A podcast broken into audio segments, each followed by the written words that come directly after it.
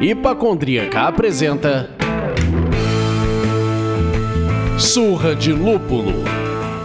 Oi, pessoal, bom dia, boa tarde, boa noite. Eu sou Ludmilla, mais conhecida no Instagram como Hipacondríaca. E no programa de hoje, meus amigos, nós vamos falar sobre uma pessoa que resolveu começar, digamos, de trás para frente. Primeiro bar, depois o brewpub. A gente vai tentar entender a história de sucesso desses negócios falando com Júlia Fraga, que é formada em administração de empresas, estudou pra caceta pra poder chegar nessa decisão, hein, meus amigos? Ela vai falar o currículo dela com mais calma, mas além de tudo, além de ter estudado cerveja, estudou sommelier e tal, resolveu se aventurar no empreendedorismo e começou com âmbar, cervejas artesanais ou cervejas especiais, se eu não tô falando besteira, e depois com o Tanque Brew Pub, sensacional também, ambos na região de Pinheiros. Mas antes de pedir que a Júlia dê um alô, eu tenho o prazer de informar que esse programa é oferecido pelos nossos mecenas empresariais. Iris Pay, Cervejaria Ussá, Viveiro Vandenbergen, Prússia Beer, Cerveja da Casa e The Beer Agency.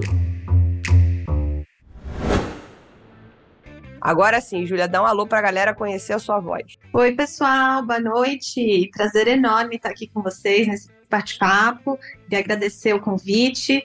Vai ser super legal contar um pouquinho da história dos bares e ter essa troca com vocês. Bem-vinda, Júlia. E eu sou o Leandro, mas hoje vocês podem me chamar do botequeiro no pretérito imperfeito. Assim, ainda não parei, não, mas tá diminuindo, sabe? Com o tempo. Ai, Leandro, puta que pariu, Marquinhos. Eu até às vezes tento parar de fazer de viver em boteco, mas não consigo, não, gente. Olha, a gente costuma bater esse papo tomando uma cervejinha e eu quero saber, Júlia, o que, que você tá bebendo por aí? Vamos lá, eu estou com a minha caramba, que eu vou abrir nesse momento. É uma sour de carambola que o Tanque fez para comemorar os sete anos de âmbar nesse ano, que foi em fevereiro. E acabou, acabou, acabou no chopp, né? E eu tenho algumas latas restantes. Então eu vou dar o prazer de desfrutar um pouquinho do âmbar e um pouquinho do tanque nessa latinha de cerveja. Que legal. Que maneiro, muito legal. E você, Lud, vai de que hoje? Eu sigo aqui tentando melhorar nessa voz que não acaba, então eu sigo com o patrocínio não pago da Minalba. Esse patrocínio que eles insistem em não me dar. Tô de Minalba hoje. Mas, ó, sommelier de água já já, hein? Posso falar isso, hein? Tem alguns vídeos no YouTube sobre isso que bombam de sommelier de água, tá? tá vendo? E você, botequeiro no pretérito, imperfeito, com certeza, porque perfeito você não será jamais. tá bebendo o quê? Cara, sabe aquela coisa da sorte? Eu falei, hoje eu não vou beber, vou beber água. Aí no final aqui no pré-papo eu fiquei com vontade de beber. Aí eu mexi na cervejeira, achei uma coisa que eu achei que não tinha mais. Eu achei uma rueira, gente. Eu achei que eu não tinha mais. Olha só. Sobrou. Ficou lá no fundo. Que perfeito. Aí, ó, vou pegar a minha dry stout da rueira para beber. Fiquei todo feliz. Muito bom. Muito bem, muito bem. Que isso, hein? E eu vi que a Júlia tá bebendo na taça do tanque, tá? Essa taça eu adoro. Eu, quando eu fui no tanque, eu comprei, eu, eu, me amarro nessa taça. Você não quebrou ela ainda, não? Não, ela tá segura, viva, forte. Você não quebrou lá? Ai, que bom. E era a última no dia. Eu tô com duas aqui, essa aqui eu não abri ainda, mas essa é a caramba. Hum, Sal com carambola. Saúde! Saúde, gente! Saúde, saúde para vocês que estão bebendo e para mim que não tô.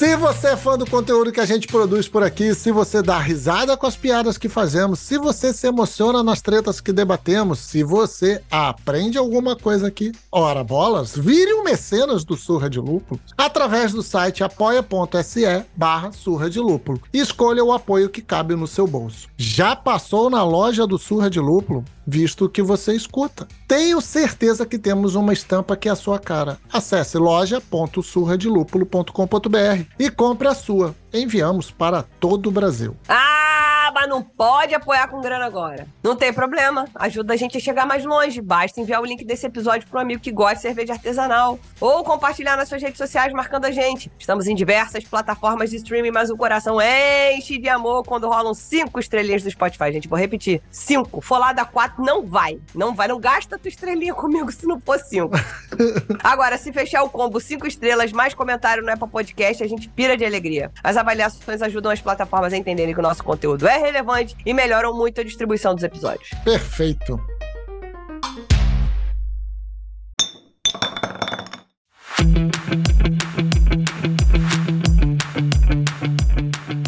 Leandro, pegue na mão de Deus e vá. Júlia, vamos lá. A Lud já deu um pequeno spoiler, já avisou que a bala era pesada, então se apresente para os nossos ouvintes e conte um pouco aí da sua trajetória antes e depois da cerveja. Claro. Vamos lá, gente. Eu sou a Júlia. É, eu sou sócia em dois estabelecimentos comerciais aqui em São Paulo, focados em cervejas artesanais. Um é o Âmbar, cervejas artesanais, que fica ali na Cunha em Pinheiros. E o outro é o Tanque, é um brew pub é, aqui na Mário Cavalheiro, pertinho do Sesc, Largo da Batata, então são todos pertinho. E o Tanque, a gente é um brew pub, então a gente produz todas as nossas cervejas que a gente vende lá. Já o Amber, ele é um bar de cervejas, né? Então a gente trabalha aí com rótulos do Brasil inteiro, apesar de acabar sendo mais de São Paulo, por, pela Uhum. região, né? Por estar mais perto.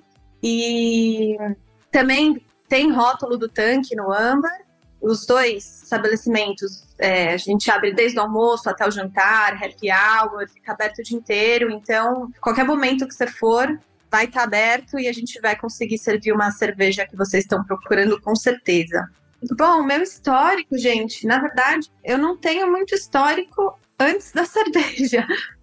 Nasceu na cerveja. Eu nasci na cerveja. Falando um pouquinho da minha trajetória, eu era recém-formada na faculdade, eu fiz administração e sempre quis empreender. Eu tive bastante exemplo de empreendedorismo em casa com meu pai. Ele não empreendeu na cerveja, né? É outro ramo. Mas pela disciplina que eu cursei, administração, né? Sempre tem muito empreendedorismo é, nos cursos, via esse exemplo e sempre quis ter meu próprio negócio. É, eu trabalhei pouco antes de, de abrir o bar. Trabalhei com a RH na IBM, na área de talentos, fiquei lá um tempinho, mas sabia que eu não queria fazer carreira em empresas, em grandes empresas, né? Então, sempre fiquei com aquela pulga atrás da orelha do que empreender sem bagagem em qual mercado, porque precisava ser um mercado crescente, em ascensão, que eu pudesse ter oportunidade de crescimento. Então, essas perguntas sempre ficaram na minha cabeça. E, bom, me formei trabalhando lá na IBM e, e fui viajar depois, tirar férias, viajei. E quando eu voltei, o Fábio, que na época era meu namorado, hoje é meu sócio e marido, ele e um amigo dele começaram a beber cerveja artesanal nesse tempo Uhum. que eu tava fora, né? Aproveitou as férias que eu tava fora e foi beber uma cerveja. E quando eu voltei, eles me apresentaram para esse mercado e nosso entretenimento começou a ficar voltado para cerveja artesanal, até que eu comecei a ver que não não tinha naquela época, eu tô falando de 2014, mais ou menos. Naquela época não tinha tanto estabelecimento assim focado em cerveja artesanal, com uma hospitalidade completa, seja em atendimento, é, cozinha, cerveja artesanal era. A gente encontrava muito em, em- com, food, com food truck, muito evento, né? Ou não tinha, não tinha essa experiência completa. E eu acho que inconscientemente isso foi linkando com aquela vontade de empreender no mercado que está crescendo, que estava crescendo. Eu comecei a linkar esses pontos. E o Fábio também, na época, queria empreender, acho que pelas mesmas questões que eu. E um dia conversando, o que, que a gente vai fazer? A gente vai empreender, não vai empreender? O que, que você vai trabalhar? Você vai trabalhar com o quê? E aí veio esse insight. Por que, que a gente não trabalha com hospitalidade, com cerveja artesanal, que parece ser bem promissor, e começa a nossa carreira lá, né? E foi, assim, foi só lançar que ele acatou com a ideia. A partir disso, a gente precisava começar por algum lugar e foi por estudo, porque a gente não sabia nada tecnicamente de cerveja e muito menos de gestão de bares e restaurantes, né? Por mais que a gente se formou em administração, a gente não trabalhava com administração nesse segmento que é totalmente diferente de, uhum. de sei lá, multinacional, banco, ele trabalhava em banco. E aí a gente voltou para a escola. A gente foi fazer curso de administração de bares e restaurantes, foi fazer curso de sommeliaria. O Fábio fez produção, depois a gente fez harmonização, a gente viajou para os Estados Unidos para ver o que estava rolando na cena de bares e restaurantes, quais eram as tendências. E voltamos, fizemos um plano de negócios e até assim é, estudar tudo isso, idealizar tudo isso, foi mais ou menos um ano e meio até surgir o Âmbar, que foi em fevereiro de 2016. E, e, aí a minha carreira começou, na raça, assim, na cara e na coragem, sabe? Legal. Alô, cervejeiro caseiro! Tem promoção na área especialmente para você. No dia 19 de junho é comemorado o Dia do Mestre Cervejeiro e a Cerveja da Casa, para homenagear esses clientes que comandam as produções de cerveja em suas casas, criaram a Semana do Mestre Cervejeiro Caseiro. São diversos equipamentos com descontos especiais para aprimorar suas braçagens. Beer makers, moinhos, enchedores, cestos e vários outros produtos com até 25% de desconto. Essa é a sua oportunidade de garantir equipamentos e acessórios para te ajudar a produzir cervejas cada vez melhores. Acesse o site e compre já. Agora, presta atenção para acessar o link correto, hein? Anota aí, www.cervejadacasa.com barra oferta barra mestre traço cervejeiro traço caseiro.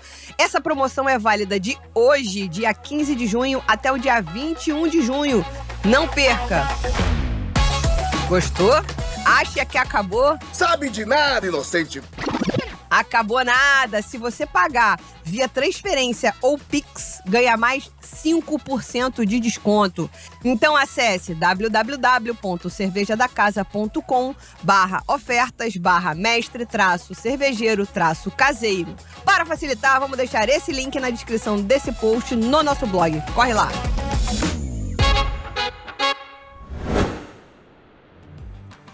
É interessante essa construção de você não tinha nenhum histórico familiar, tinha histórico familiar de empreendedorismo, isso é uma praga. Isso é uma praga, meu pai também foi autônomo a vida inteira e eu fico aqui tentando perseguir esse sonho, mas enfim, guardemos essa informação. Mas você não tem nenhum histórico na cerveja e foi se especializar, estudar, pesquisar e tal, não sei o quê. E às vezes muitos empreendedores do nosso país não têm condição de, de começar assim, tem um sonho e vai fundo e, e de repente isso é, bota o negócio de pé, não funciona ou funciona. Aí, para a gente ir caminhando para a próxima pergunta, você acha que o sucesso dos empreendimentos, primeiro veio o AMBA, depois veio o tanque, tem a ver, primeiro, com essa preparação essa seria a primeira pergunta. E se os planos sempre foram esses? Tipo, vamos ter o bar e depois vamos ter um brewpub, ou o brewpub foi uma oportunidade que surgiu depois? Com certeza. Todo o conhecimento de gestão, assim, o curso de administração, uma faculdade de administração te mostra muito sobre gerir uma empresa, quais os departamentos, o que, que você precisa fazer, quais são as suas responsabilidades. Então, eu tinha uma bagagem grande para isso, né? É, eu acho que teve a oportunidade de mercado também na época, que era um mercado é um mercado muito novo e pequeno, mas na época era mais ainda. E teve também a questão de idade mesmo. Quando você é jovem, eu ainda sou jovem, mas eu era muito mais jovem, simplesmente vai, né? Você não pondera muitos riscos, é, o que você está deixando ou abrindo mão para fazer. Eu estava construindo a minha carreira na época começando, então eu não tinha muito a perder. Claro, eu ia perder um investimento que eu estava fazendo, isso sempre foi uma preocupação, mas você não tem família, você não pensa daqui 10 anos, né? Então, uhum. é, hoje em dia eu acho que isso corroborou muito para eu me entregar mil por cento, sabe? Uhum. Mas a ideia sempre foi crescer. Respondendo essa parte 2 da pergunta, a gente nunca quis abrir um bar para curtir um bar. A gente quis para fazer carreira mesmo, para entregar serviço para o cliente, né? É, fazer diferença no mercado. Então, a gente nunca se contentou em ter só um estabelecimento. Uhum. Então, a ideia era fazer o âmbar e depois a gente vê para onde a gente vai crescer. Mas no plano de negócios, existia a ideia de um brewpub ou era uma ideia mais de uma rede de bares, de multiplicação? Não, não, o plano de negócios foi só do âmbar. Mas a mentalidade era de crescer com o bar.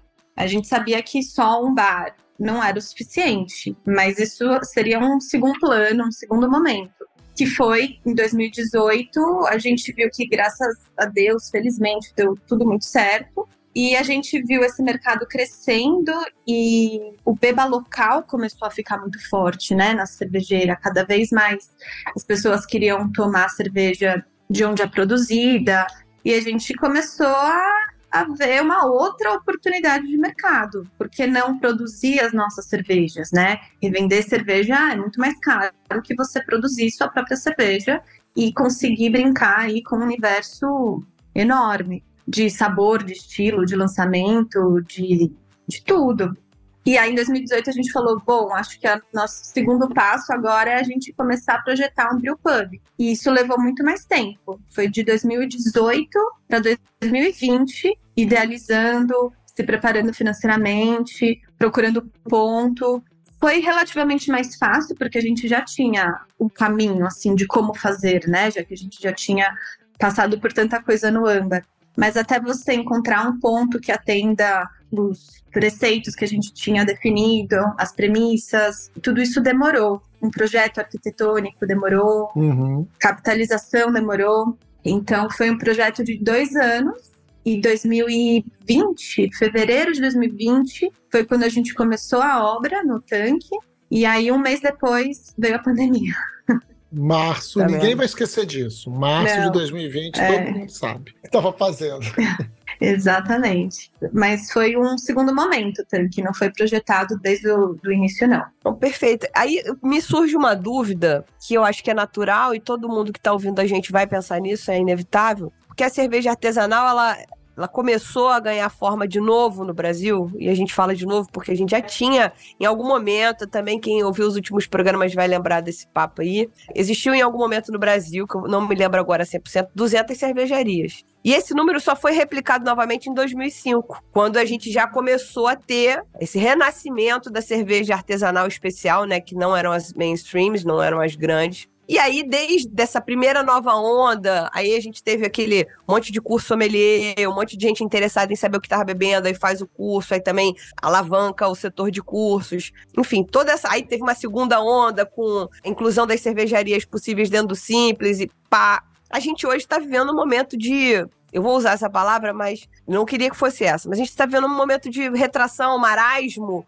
porque tá difícil. A economia não tá fácil, a situação não tá simples. E ainda assim a gente conhece alguns casos de empresas de, de bares, de cervejarias, de brewpubs que cresceram, apesar dos pesares. É a situação do âmbar e do tanque, porque assim, com muita gente que a gente conversa, talvez 90% das pessoas que a gente conversa falam assim, cara, tô trocando almoço para comprar a janta. Como é que tá para vocês isso? Assim, é só pra gente também é, tangibilizar, né? A gente aqui não quer nem vender tristeza, nem facilidade. Eu quero, a gente quer vender realidade, mas enfim, só pra tangibilizar isso. Olha, eu acho que depois da pandemia, tudo ficou muito confuso porque eu acho que o comportamento mudou, né? O home office mudou, as pessoas foram testar coisas novas, então as pessoas ficaram dispersas quando a gente retomou no âmbar, assim, foi muito difícil, porque os preços aumentaram, a gente precisava aumentar preço de cardápio, aumentar preço de cerveja. Rotatividade de equipe foi enorme, porque cada um foi tentando se ajeitar de um lado, e isso custa muito. O almoço, que era bombástico de sexta-feira, não existia mais, porque sexta-feira todo mundo começou a fazer home office, então foi para terça-feira.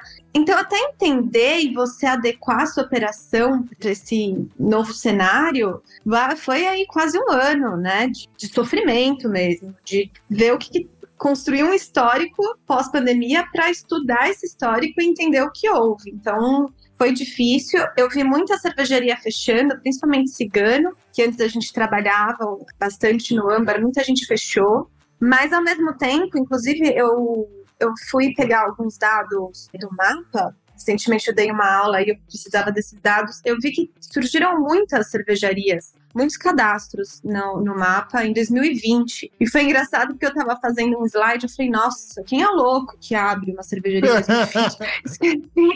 Você.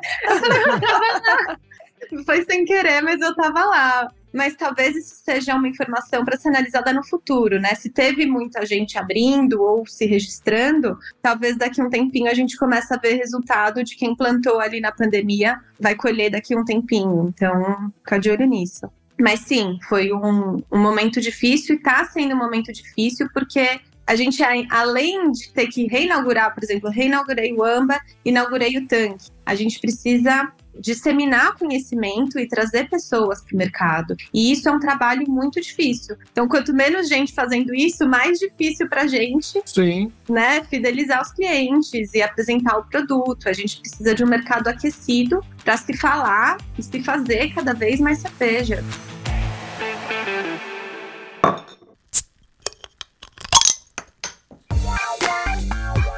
Então vamos falar dos dias de hoje, já que você puxou essa questão, o que, é que a gente tem que fazer, né? Que é disseminar e tudo mais, né? Atualmente, vocês empreendem dois negócios distintos, né? Assim, dentro do mesmo segmento, mas são dois negócios que se conectam, mas são bem diferentes, né? Quais são os maiores desafios em cada um desses negócios? Aí, durante o nosso papo aqui, eu fiquei pensando o quanto eles se apoiam, o quanto foi uma boa estratégia de negócio de vocês ter um brewpub e ter o âmbar ali vendendo, né, com PDV de cervejas especiais, vamos chamar assim.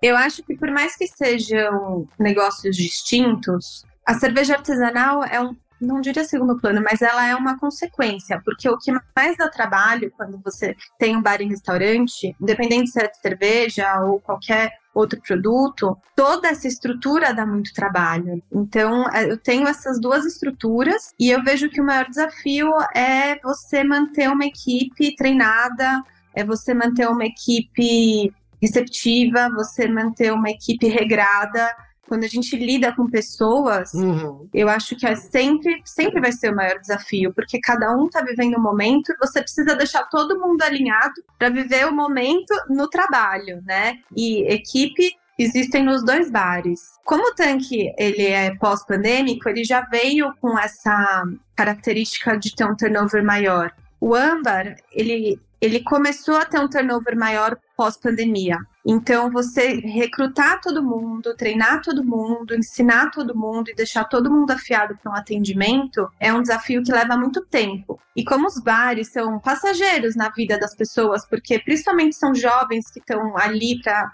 fazer talvez ter um salário extra ou só levantar um dinheiro para seguir outro caminho, a gente acaba correndo contra o tempo para ter tempo de treinar as pessoas. Então, eu acho que o maior desafio é, é a equipe mesmo. Cara, é muito interessante isso. A gente ouviu falar que equipe interessante. Eu acho que é sintomático, né? É, equipe é um problema e equipe não é um problema só por conta das pessoas, né? Não vamos achar que são só as pessoas que são difíceis, elas são também, pelo amor de Deus. Mas tem uma questão de treinamento, aí tem uma questão de salário, do, do quanto o empresário consegue pagar, o quanto essa pessoa precisa receber para ter uma vida digna. Cara, é um, um misto de tantas situações que são é, é loucas de equalizar, eu imagino, e a pandemia agravou isso à milésima potência. Mas aí chegou uma pergunta do nosso apoiador que está aqui, Maurício, que não é o Grilê. Ele tem o sobrenome que eu não sei falar. Leandro, você sabe falar o sobrenome Maurício? Chewbacca. Também não é esse, mas vai, vai valer, vai valer. Ele fala: Não sei se cabe a pergunta aqui, mas me interessa saber sobre a estratégia do portfólio do tanque. É, boa, boa, boa. Já que muitos brewpubs precisam transitar entre as novidades para manter o público geek interessado e os produtos de ataque, né, que são mais competitivos para que possam atrair os clientes. A famigerada educação, como você mesma disse, né? A gente precisa estar tá constantemente educando as pessoas, aproximando as pessoas sobre a, a cerveja artesanal. Então, fala pra gente um pouquinho sobre essa estratégia de como decidir. Pera aí, pera aí. Temos um João Kleber aqui no momento. Para, para, para, para, para! Para tudo aí! Porque eu vou emendar na pergunta do Maurício, que é: e o que você aprende no tanque faz sentido no âmbar e o que você aprende no âmbar faz sentido no tanque Ou assim, são duas estratégias completamente diferentes? Porra, Marquinho, agora. Produzir e comprar é animais diferentes em todos os sentidos.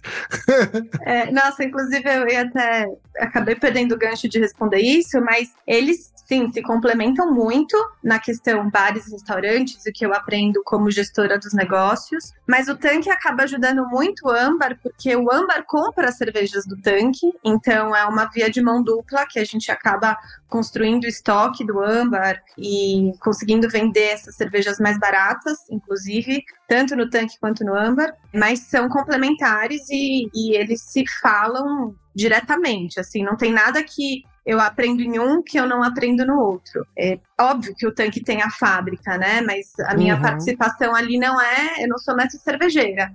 Eu não, não sou eu que faço cerveja. Eu tenho um trabalho a mais que é fazer os lançamentos, identificar quais cervejas a gente vai lançar, fazer nome, fazer lançamento. Isso tudo vem a mais. Mas acho que de diferença é de trabalho é só a fábrica mesmo. Qual foi a outra pergunta? Em relação à, à construção de quais estilos servir, como é que você decide? Vamos atrair o geek, eu quero agradar o geek, eu tenho que trazer cervejas mais leves para atrair outras pessoas, drink, comida, lá. Sim. Água lupulada. Água lupulada, temos água lupulada. A ideia do tanque sempre foi entregar diversos estilos de cerveja. A gente nunca quis focar numa em somente cervejas guipadas, somente em um estilo. A gente sempre quis entregar diversos estilos, porque o universo de cerveja é isso, né? Tem muita, muito estilo esquecido que a gente perdeu o hábito de tomar. Eu acho que simplesmente por dificuldade de encontrar no mercado. Então, a gente vai, vai encontrar Extra Special Bitter, vai encontrar Doppelbock, vai encontrar Show Golden Ale, alguns estilos que são mais difíceis de se ter em pub, porque hoje em dia a gente vê muito Juice, a gente vê muita Sour, é, a gente vê muito American, ah, as, as IPAs no geral, uhum, mas uhum. esses estilos, por exemplo, os mais ingleses, são mais difíceis e, consequentemente, vendem menos, tá? Nos bares. Mas a gente precisa ter, porque um brew pub tem uma fábrica. Então, tem que estar disposto a, a oferecer mesmo o universo cervejeiro para o consumidor. E aí, linka com o que a gente falou, né? Ensinar o consumidor sobre as cervejas artesanais. Hoje, por exemplo, a gente está com uma Czech Pilsner engatada, que é totalmente diferente de uma American Lager. A gente usou lúpulo SAS nela, então ela é bem diferente de uma outra um, um, outro tipo de pilsen. Então, esses pequenos detalhes vão fazendo a diferença lá na frente no mercado. Agora, para o âmbar, como a gente compra do mercado todo, sempre a gente já conhece todos os fornecedores, o range de preços que eles trabalham. Então, a gente fica sempre de olho no estoque, tentando manter aí essa pluralidade de estilos e fazendo essa compra assertiva. E é um trabalho muito louco, porque você não consegue planejar o que vai estar engatado, você só consegue saber o que você vai engatar a partir de qual acabar. Senão, eu fico, senão a gente faz uma planilha, depois que acabar a X entra Y. Mas às vezes você não consegue tirar isso do papel, porque acabou um monte de juice você vai colocar um monte de juice. Então tem que saber o que está acontecendo no momento para saber o que vai engatar. Não sei se eu fui clara ou confusa nessa explicação. Para mim fez sentido, porque a gente estava tendo um papo no nosso grupo de mecenas e a Bárbara trouxe uma situação que era até mesmo o cronograma de engatar alguns taps tal, baseado no que estava vindo antes. Então ela sabia que se determinado, não vou falar estilo porque o Diego já me ensinou que sour não é estilo, mas determinado padrão, não sei como chamo. Se naquele tap tivesse uma sour, que não é sour, que é uma cerveja. Se naquele tap tivesse uma sour, tem que passar 15 dias de castigo antes de botar outra coisa sem ser sour. Uma coisa dessa, sabe? Então você ter esse jogo, e ela estava falando ali apenas da parte de sanitização, de garantia do sabor, né? Garantia da experiência plena e tal. Você ainda está trazendo uma outra camada que é até mesmo da disponibilidade de cervejas para aqueles consumidores, né? Você evitar de não ter, de repente, você quer uma armadilha, só tem cerveja que não vende ali, porque no seu cronograma é você foi colocando que era obrigatório, quando saísse tal, entraria tal, e aí você foi substituindo e só foi ficando que não vende, né? Exato, exato. É um trabalho diário, assim. Às vezes vem um grupo, e, e não dá para saber, por exemplo, às vezes vem um grupo, aí o grupo pega e tá todo mundo tomando bitter. E aí acaba o estoque. Você fala, puxa, mas não saía. Agora vocês acabaram com o meu estoque, preciso sair correndo e comprar Aham. esse estilo. E, e- e como eu falei, é um trabalho diário, não tem bola de cristal para saber o que o cliente vai, vai consumir. A primeira vez que eu fui ao Âmbar tem, já tem algum tempo. Eu acho que foi 2018 ou 19. E foi muito interessante que a minha esposa gosta de me acompanhar e tal, prefere drink, mas ela gosta de uma cerveja porrada também. Mas no que ela chegou lá e tinha um cardápio, tinha comida de verdade. Não era só o petisco, não era fritinho apenas, tinha comida. Caiu até uma lágrima. Eu ganhei um salvo-conduto, meus amigos. Eu podia ficar lá o tanto de tempo que eu quisesse, porque ela tinha entretenimento, porque tinha comida e tinha sobremesa. É, Entendeu? Então, o tempo que a gente durou lá foi o tempo que deu pra gente pagar a conta. Peraí, vamos fazer a conta aqui, amor, porque também não era mole. Então, ainda, vocês ainda tiveram um período que, que tinha, se não me engano, a Perro Libre ali do lado, teve, teve. né? É. Teve a Perro Libre ali do lado, que era muito legal, eu achava muito bacana. Eu Sim. fui lá tomei um chopp no, no Âmbar, aí fui lá tomei um chopp no Perro Livre. Ela ficava lá, porque ela não tinha comida no Perro Livre. Olha só, olha que coisa maravilhosa vocês fizeram pra mim. Eu podia ir em dois lugares ao mesmo tempo, só porque tinha comida no cardápio. Isso era muito bom. E eu fico muito feliz de escutar isso, porque a ideia inicial, e eu lembro de colocar no papel, assim, o, conceito do lugar, é o entretenimento com destaque em cerveja. Então, você vai comer bem. Claro, é comida de boteco, mas é uma comida bem feita, são produtos de boa qualidade, você vai cerveja de boa qualidade, você vai ser bem atendido por uma equipe super receptiva, você vai estar num ambiente legal, você não vai se sentir acanhada, naquela época, ainda 2016, era todo mundo. Cervejeiro era muito geek, né? Você sentia um pouco de medo de não saber falar sobre cerveja, de ser julgada por, enfim, não ser hophead. E a gente quis desconstruir isso no bar. Fazer a cerveja ser acessível para todo mundo. Não, perfeito, perfeito. E a percepção que você tem hoje é que desafio aceito e desafio cumprido, o público que está vindo hoje é mais desconstruído? Ah, sim. Felizmente, sim. Eu consigo colher, consigo identificar esse resultado. Tem muita mulher no bar, muita mulher tomando cerveja, tem família, tem cachorro, tem senhores, tem padre, tem tudo, gente. É, é muito gostoso de ver. Ter padre é maravilhoso. Tem padre, né? Eles não bebem só vinho, eles bebem cerveja também, tá aqui.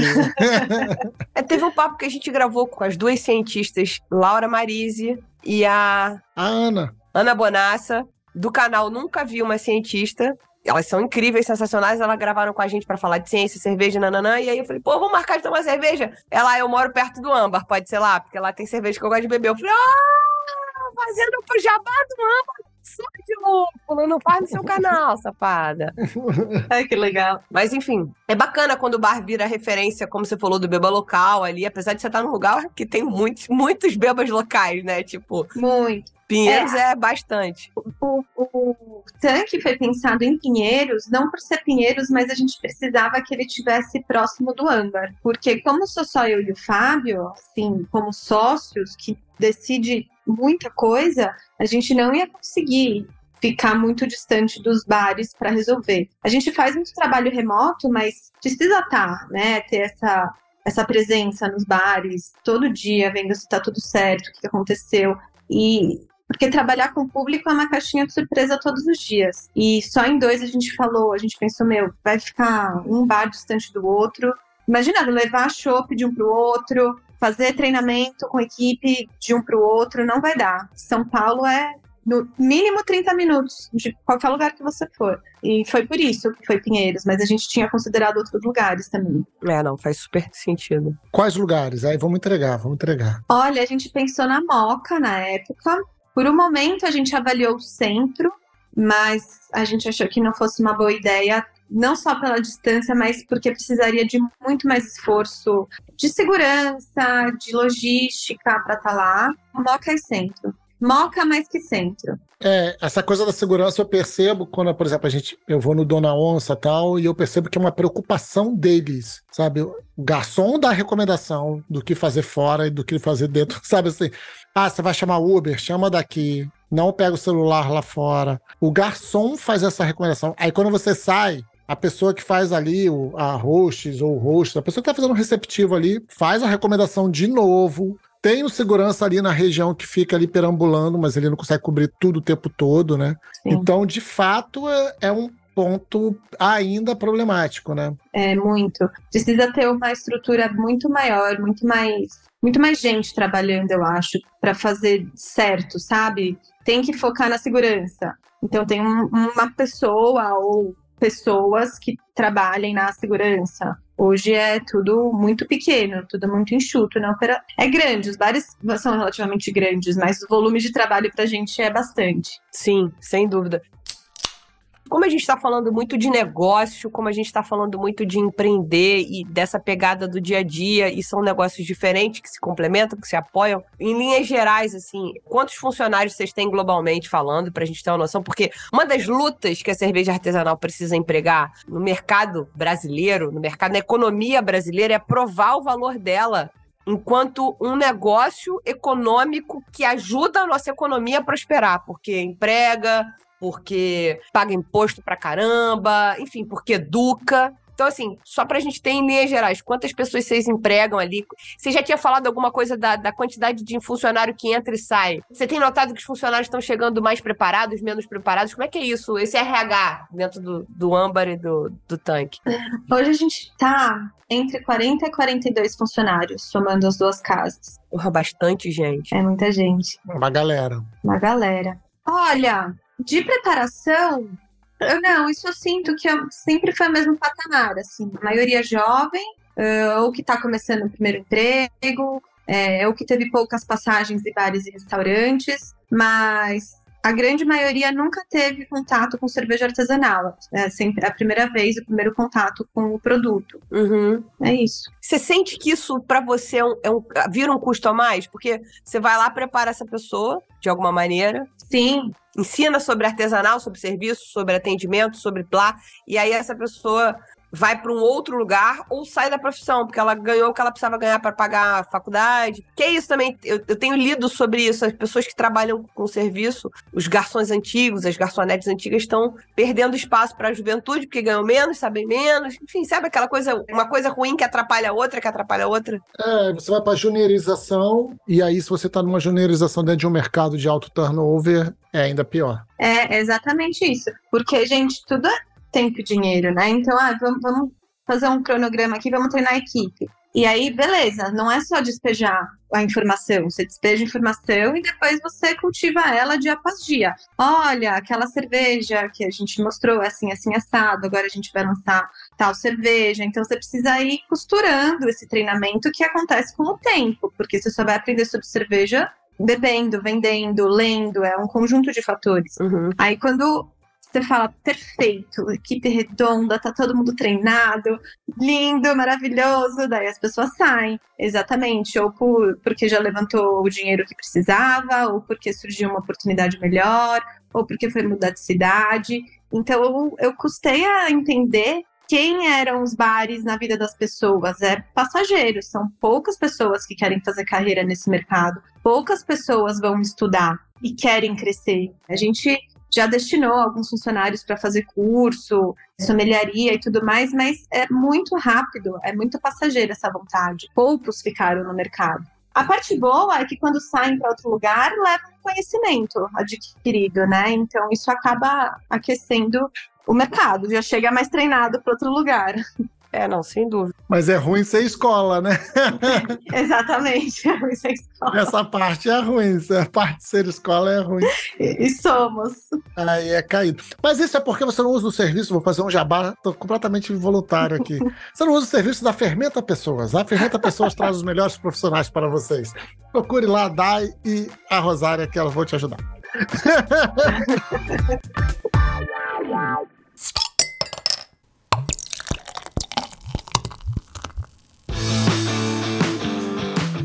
Bom, para a gente ir para a última pergunta aqui, a gente acabou falando bastante de pandemia, então eu queria já trazer tanto uma visão sua sobre o passado e até um pouquinho de pandemia para entender uma fala que você teve ali, que eu fiquei com isso na cabeça. Pós-pandêmico, você percebeu que o turnover aumentou para a galera que não é de administração ou que não cuida de gestão, o turnover é o fluxo de entrada e saída de pessoas quando sai mais do que entra, ou que você tem que ficar mantendo isso o tempo todo, tá, gente? Só para deixar mais tranquilinho. Júlia, então assim, você teve essa percepção, primeira pergunta é essa, aí emenda uma outra pergunta, e olhando para trás, assim, quais decisões você acredita que acertaram e quais decisões que você faria diferente? Com certeza, após pandemia, o turnover se acentuou.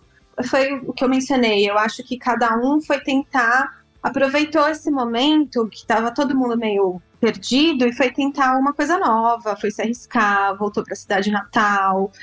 Eu vi muita gente saindo porque tinham outros planos e de fato eram outros planos, assim. Uhum. Então isso eu notei principalmente no Ambar, que o Ambar já estava com uma equipe muito consolidada e sólida. É, a gente tinha cinco anos quando deu a pandemia, então era uma equipe já até que duradoura. E aí eu vi muita gente indo para outras cidades, indo para outro mercado, então, isso eu senti. O tanque, ele já abriu na pandemia, não, tenho esse, não tive esse histórico. Não teve esse comparativo, né? Não tive esse comparativo, mas dado que isso aconteceu bastante no âmbar, o tanque acompanhou esse turnover, sabe? Não ficou estabilizado de pessoas. Entendi. Mas você acha que esse é um hábito que se propagou? A gente já está reduzindo ali, a gente vem reduzindo o isolamento já tem um pouquinho mais de um ano. Uhum. E hoje já foi decretado o fim da pandemia. Mas você acha que isso se propagou? Hoje ainda tem esse eco desse movimento? Não, não. Eu acho que isso foi mais no passado, assim. Entendi. Quando tava todo mundo de máscara ainda, tava naquele abre, fecha. Uhum. Aí as pessoas, sabe, é, se dispersaram. E também porque a gente, naquela época, a gente não podia abrir até altas horas, né? A gente abria até oito, teve uma época que a gente abria até às seis da tarde. Também é muito chato e desmotivador ficar trabalhando com cerveja artesanal e não ter cliente. E a gente passou por um, por um momento sombrio assim. Ninguém ia tomar cerveja no meio da pandemia uma da tarde na quarta-feira. Aí era, era chato. Todo mundo queria. Todo mundo queria, mas não podia. Querer, queria. aí, aí, acho que pra gente complementar nesse assunto de falar de decisão de pandemia, o que, que funcionou, o que, que não funcionou, como é que foi delivery para vocês? O tanque não existia ainda, né? Delivery foi bom, mas não pagava as contas. A gente abriu ali que época que era o delivery? Acho que maio de 2020, eu e o Fábio, a gente ia para a obra do tanque que estava acontecendo de manhã, almoçava, ia para o Âmbar, abria o delivery e ficava desovando o estoque. Então, a gente estava com muito estoque quando fechou, né? Então, ficava só eu e ele ali no, tirando chopp e pegando os takeaways quando as pessoas iam lá, iam lá comprar. Mas só de chopp, não teve cozinha. A gente fechou tudo, é, fechamos a cozinha, a gente suspendeu os contratos de todo mundo pela medida do governo, deu férias para quem tinha férias, é, rescindiu o contrato para quem estava em período de experiência, então ficou só eu e ele ali na mão de obra. E aí, linkando com a pergunta que vocês fizeram sobre o que eu acho que eu faria, que eu deveria ter feito seria na época da pandemia, né? Eu acho que eu teria segurado a inauguração do tanque, uhum. porque a pandemia durou muito mais do que eu achava que ia durar. Então, 2020 foi um ano muito difícil, que não foi uma inauguração assim tão forte como com o mercado aquecido, né? Foi o fecha, não fecha, abre, não abre. Todo dia você está comunicando um produto novo, porque é uma experiência nova, é um outro nome, é um outro estabelecimento, não tem nada a ver com âmbar. Então, eu sempre falo que eu tive que reinaugurar o tanque um milhão de vezes. E o tanque, por mais que a gente estivesse provisionado para fazer a obra e tudo mais, quando você ativa uma operação, os custos vêm, as contas chegam. Então, eu acho que eu teria me esforçado mais para segurar a obra um aninho aí do tanque. Eu pensei nisso na época, mas o contrato já estava feito, estava andando tudo muito rápido. Aí eu respirei fundo e falei: tá bom, vamos. Mas se eu pudesse voltar no tempo, eu seria mais categórica na minha decisão. É. Aqui no Rio, e aí deve ser uma realidade em São Paulo também, vou fazer o disclaimer antes que o Leandro taque uma pedra em mim. A gente já fez a última pergunta. A gente vai fazer aqui um encerramento, mas só para quem não é mecenas, porque quem é mecenas tem conteúdo extra que a gente ainda vai manter a Júlia presa aqui mais um cadinho. Mas aqui no Rio, e eu acho que em São Paulo não é diferente, o delivery funcionou tanto para alguns estabelecimentos, restaurantes talvez principalmente, não sei como são as, as lojas de cerveja, que muitas, depois que a pandemia arrefeceu de vez, que abriram seus salões, elas não tinham mais condição de atender ao delivery e ao salão com movimento normal. E aí abriu-se uma quantidade de é, Black. Não é Black Kitchen. É, é Dark Kitchen, isso. Tipo, Dark Kitchen. Dark Kitchen. que é tipo essa cozinha que não é do restaurante, que tem lá as parametrizações, mas que é uma cozinha terceirizada. E a gente, eu já vi casos de, de coisas que estão rodando bem, mas eu já vi casos também de, de, de cozinhas que estão lá, estão teoricamente rodando com padrão, mas tá uma porcaria. Mas que o delivery virou uma forma de enxergar o mercado de outra maneira. Tipo, ó, o teu salão cresceu do- de forma exponencial. Antes você falava assim, ah, eu tenho, vou estar 15 mesas, eu posso atender até 50 pessoas. Mas você tá atendendo no- delivery, teu salão aumentou de tamanho de um jeito bizarro. Pode não tocar nenhum pedido pra você, mas pode tocar pra, sei lá, 30 mesas. Exato. E aí você tem que mexer na cozinha e etc. Então, teve gente que conseguiu surfar essa onda. Não era algo que vocês achavam que era interessante pra vocês. É, a cozinha não, porque manter uma cozinha ligada custa muito caro, né? Energia, gás, funcionários. E assim, para fazer uma batata frita dá trabalho. Precisa comprar, precisa descascar, precisa fritar, precisa congelar. Então não é Claro. a batata frita pronta, né? Uhum. Então a gente optou realmente em suspender os contratos. O estoque de cozinha nosso é sempre baixo, porque é tudo diário, quase tudo diário, né? Então o estoque não era um problema. Mas Shop vendeu super bem. E inclusive a gente já tinha delivery lá. E quando, vol- quando teve a retomada, o delivery continuou forte. Ó, legal. Então, é, isso, isso foi um, um ganho positivo. Além do cardápio QR Code, porque eu sou a favor do cardápio QR Code. Ih, polêmica! Polêmica! Eu sei que tem muita gente que não é. Polêmica! Gente, sabe por quê? Vou ser muito sincera, dá um trabalho ficar imprimindo cardápio. Eu tenho certeza disso! Eu tenho certeza disso. Nossa senhora. Aí na semana passada o Lucas, que é o coordenador do Âmbar, falou: Júlia, precisamos de mais folha para imprimir os cardápios. Aí eu falei: só QR Code e seguimos. Polêmicas! Isso vai ser uma treta, olha. Eu não sei A se você está polêmica. preparada para a enxurrada de comentários sobre isso. Nossa senhora, eu acho que eu não tô preparada. Eu tenho certeza disso, assim. Eu sou formado em desenho industrial, sou formado em design gráfico. Eu tenho certeza que a produção de cardápio é muito difícil, é muito complexa. Muito. Quando você vai pro QR Code, pronto, é tudo digital, troca ali, tá resolvido, atualiza o doc lá, o PDF, o site, ou seja lá qual for, e tá resolvido. Mas a experiência do usuário é outra. Exato, é outra. Eu sei que é, eu sei que é. É outra e é outra em outro patamar, né? Eu, você meio que já respondeu um pouco aqui a pergunta que o Maurício também acrescentou aqui, que foi do até um aumento que o, que você vendeu por delivery de shop tal até vem se mantendo mesmo agora em 2023, né? Essa demanda continua procurando. Você acha que os, os hábitos voltaram a ser o que era antes? Ou tem coisas que nunca mais vai ser igual, tal? E que assim, a pergunta, um pouco a pergunta que o Maurício fez, que eu tô dando uma adaptada aqui. Mas você diz do delivery? Ou de hábito de cerveja? Não, de hábitos mesmo. Assim, o que era antes da pandemia, ali como as pessoas frequentavam o âmbar e os bares, e como está sendo hoje, se tem hábito que já foi, já voltou a ser igualzinho era antes. Sim, voltou, voltou. Eu acho que em questão de- de pedidos, em questão de estilos de cerveja, em questão de colocar pratos no meio da mesa e compartilhar, acho que tudo isso já voltou, assim, não senti nenhuma diferença em relação a, a pedidos no geral. Os almoços felizes de sexta-feira voltaram. Voltaram. Pô, que ótimo. Olha, falando, agora me veio uma coisa na cabeça. Talvez, mas isso é muito Júlia analisando a operação. Eu acho que as pessoas estão mais desinibidas de beber cerveja na hora do almoço. Falando assim, olhando só meus estabelecimentos, porque eu lembro que no Tá. começo do âmbar, eu via muita gente de escritório com medo do chefe passar pra ir o chefe ver que tava tomando cerveja, sabe? Faça como eu, beba com o chefe.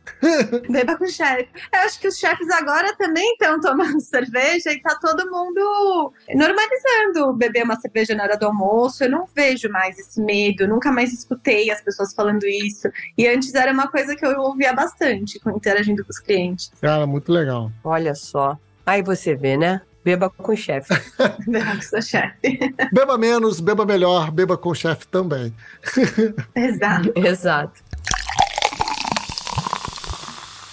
Eu queria agradecer a presença da Júlia aqui conosco. Foi um prazer tremendo tê-la aqui. Ouvir de uma mulher empreendedora que está aí mantendo seus negócios de pé é sempre muito importante. Então a gente fica muito feliz em receber você aqui, saber que o tanque e o âmbar estão fora de perigo, né? Sim, Eles não sim. estão na música do Léo Santana na zona de perigo. Gente, foi a melhor piada que eu consegui fazer hoje. Meu Deus do céu, meu Deus do céu. Segunda polêmica do programa. Enfim, então ficamos felizes com isso. Então queria agradecer a presença da Júlia, sucesso para o âmbar e para o tanque. Esperamos receber você aqui em outras ocasiões para bater papo com a gente. Obrigada, gente. Obrigada, Ludmilla. Obrigada, Leandro. Foi um prazer enorme. Pode contar comigo, tamo junto. Venham nos visitar, vai ser um prazer enorme receber vocês. Obrigado, Júlia. Muito legal. Adorei o papo aqui. E encerrando o programa do jeito que a gente mais gosta, agradecendo aos mecenas que nos ajudam a manter a independência criativa do Surra de Lúpulo. Ana Cláudia Pampilhon, Giovanni Tonello, Gabriela Lando, Juliana Aquino, Max Mariotti. E aí, Leandro, o que, que a gente fala quando o programa acaba? Até semana que vem. Cara, que timidez. Até semana que vem, meus amigos.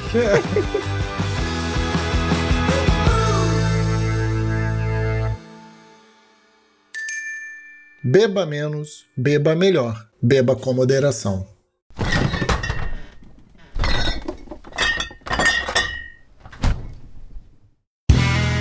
Este podcast foi editado por Play Áudios.